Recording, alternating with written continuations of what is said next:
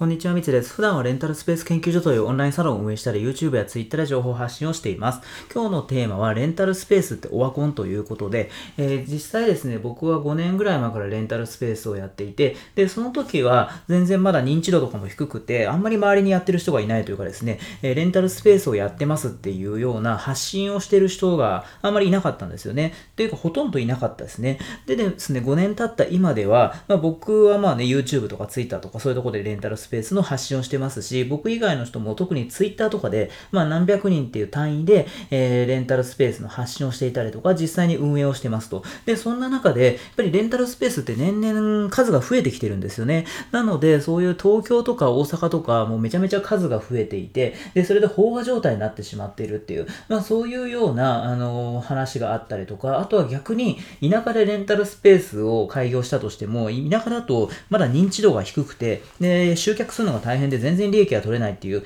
まあそういう話があったりとか、あとは実店舗なので、まあコロナの影響を受けやすいっていうところですよね。まあそういう話があったりで、まあ、レンタルスペースって実際どうなの？もうなんかね、あの前はちょっと前まではね、稼げたけど、今はもうオワコンなんじゃないの？みたいな、そういうような、え、声というかですね、まあ思われてる方も、え、いると思うんですよね。でですね、僕のこう意見というか気持ちとしては全然ね、オワコンじゃないなと思っていて、で、その証拠にですね、僕は店舗を増やしてるんですよね。しかも、あの、コロナになってからの方が、え増やすペースが上がっていますね。え今年に入って3件、で、昨年末半年ぐらい前に1件増やしたりとかっていうので、あその4件かあ、今年に入って4件かな、増やしたの。で、それで、え昨年末に1件なんで、まあ、この半年以内の間に5件増やしてるんですよね。そういうような形で、まあね、その、結局ね、僕がなんかね、それレンタルスペースいいですよとかってね、言ってて、自分が店舗をね、増やしたりとかしてなかったら説得力ないと思うんですけど、僕増やしてるんで、しかもそれ、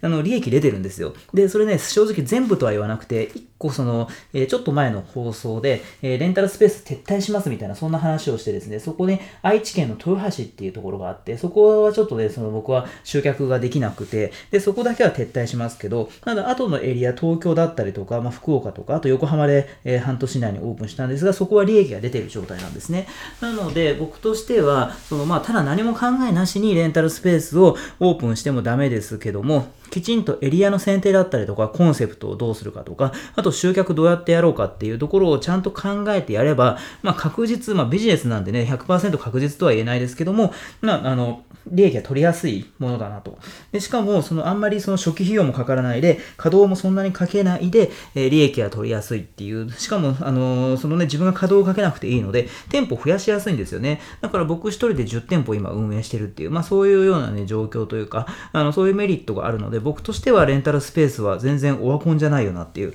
えー、むしろまだまだこれからだよなっていう感じがしていますと。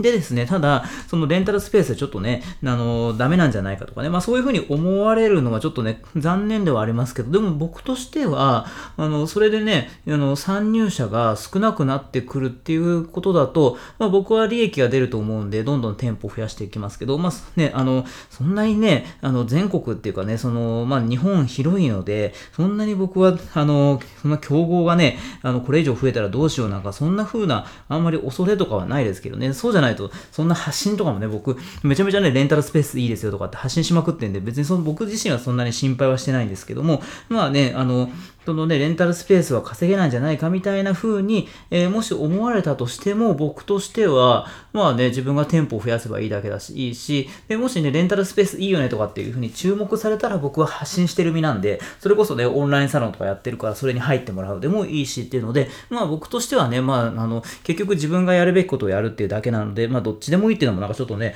あの、なんか無責任な感じはしますけども、でも僕の気持ちとしては、えー、レンタルスペースっていうのはオワコンではなくて、むしろ成長段階かなっていう、これからね、どんどんもっと可能性があるんで、今から参入しても全然、えー、それはいいのかなっていうところ、ふうに思ってますと。ただ、あの、結局、レンタルスペースだけでずっと食べていこうっていうのは、ちょっとその考えはどうかなっていうのもあって、で、確かに、その僕みたいに10店舗とかあれば、毎月100万以上とかっていう風な利益が取れるっていうのはありますけど、ただ、これ、10店舗まで増やすのに、やっぱり時間もかかりましたし、初期費用もね、かかって、だし、で、あとは毎月、えー、固定費がかかるんですよね。店舗が増えれば増えるだけ家賃が発生しますんで、そのあたりの固定費がかかって、まあ、リスクにもなるっていう、まあ、そういうような、まあ、あと管理も大変だったりとかっていうので、まあ、デメリットもあったりするんですよ。なので、まあ、レンタルスペースを通じてビジネス力だったりとか、そういう稼ぐ力っていうのをつけて、で、それで、あの、そこを、あの、きっかけというかですね、例えば僕だったらレンタルスペースの運営のノウハウが溜まってきたので、それを情報発信して、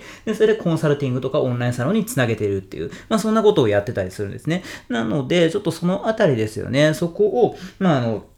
きっかけにするというか、あの、それをきっかけに、まあ、またね、別のビジネスをやるっていうのもありかもしれないけど、まあ、僕はレンタルスペースね、せっかく5年前に始めたので、まあ、それに関連するビジネスをずっとやっていますと。で、それのおかげで、まあ、最初はね、その見よう見まねというかですね、もう、あの、特にね、あの、5年前なんか周りでやってる人もいなかったので、まあ、自分で独学でやってね、苦労をして結構遠回りしましたけども、まあ、今だったらね、そうやって発信してる人とかね、僕とかね、他の方も発信したりするので、まあ、参考になる人がたくさんいるから、で、でそれをまあね、あの、見ながら、自分でまずやってみて、で、それでそこから、あ、こうやればいいんだとかっていう風な勉強をして、で、その中で、えー、レンタルスペースについての発信をしてもいいし、なんならレンタルスペースに関連するビジネスっていうところで、例えば、まあ、そのレンタルスペースといえばね、まあ、物件をこう、あの、中身を作っていくので、内装だったりとか、まあ、インテリアとか、まあ、そのあたりの、で困ってる人とか結構いるんですよ。だから僕も最近はなんか自分の家の、あの、DIY なんかをやったりして、ちょっと慣れてきましたけども、ただ、その DIY 初心者の人とかっていうのが結構ね、レンタルスペースのオーナーさんでいたりするんで、その人の手伝いとかっていうことをするだけで、まあね、あのビジネスになったりとかっていうので、まあ関連するビジネスっていうか稼ぐ、えー、やり方っていうのも結構ね、実はあったりするので、まあそういうのもね、あのー、考えながらレンタルスペースを運営していくと面白いし、もっと可能性もあるんじゃないかなっていうふうに思ったりしているので、まあ、あのー、繰り返しになりますけど、全然レンタルスペース僕は、あの、今から取り組んでもいいんじゃないかなっていうので、え僕自身ももうちょっとね、もうちょっとというか店舗をどんどん増やしていこうかななんていうふうに思っているので、ちょっとまたね、状況はただね、1年後、2年後とかっていうのは変わってくると思うので、またその都度というかですね、あの、なるべくちょっと最近たまにあの、はい、あの、この音声配信して、してて、で、サボったりとかしてるんですけど、まあ、なるべくですね、僕もこう、発信するのがね、大事かなっていうふうに思うので、ちょっとね、今後も共有、情報共有っていうのを、えしていきたいなっていうふうに、え思ったりしています。ということで、え今回ですね、レンタルスペースはオワコンっていうテーマでお話をさせていただきました。今回も最後まで聞いてくださって本当にありがとうございました。